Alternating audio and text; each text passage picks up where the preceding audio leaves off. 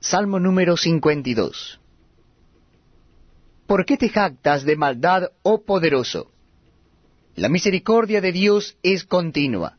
Agravios maquina tu lengua, como navaja afilada hace engaño.